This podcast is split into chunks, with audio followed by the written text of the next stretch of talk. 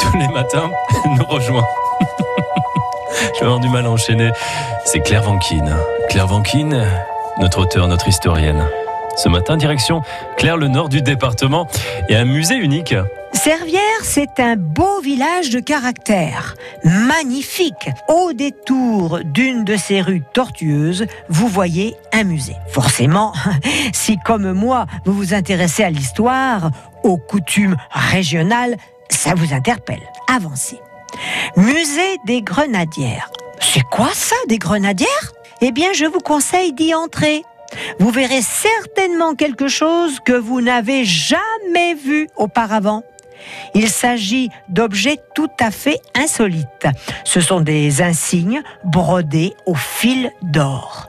Les fameuses grenades que portaient certains militaires, mais aussi sur les tenues d'apparat des préfets, par exemple. Également les représentants de l'État français, les académiciens, etc.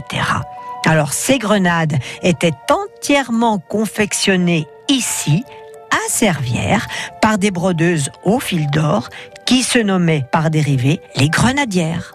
C'est magnifique ce travail.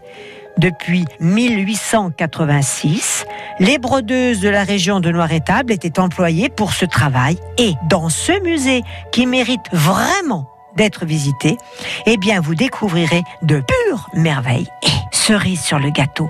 Vous pourrez même essayer de faire quelques points de broderie. Le musée est ouvert du mercredi au, dimanche de 14h à 18h30 et pour les groupes, il y a une réservation évidemment possible. Vous pouvez trouver les, les infos sur le www.grenadière au pluriel.com.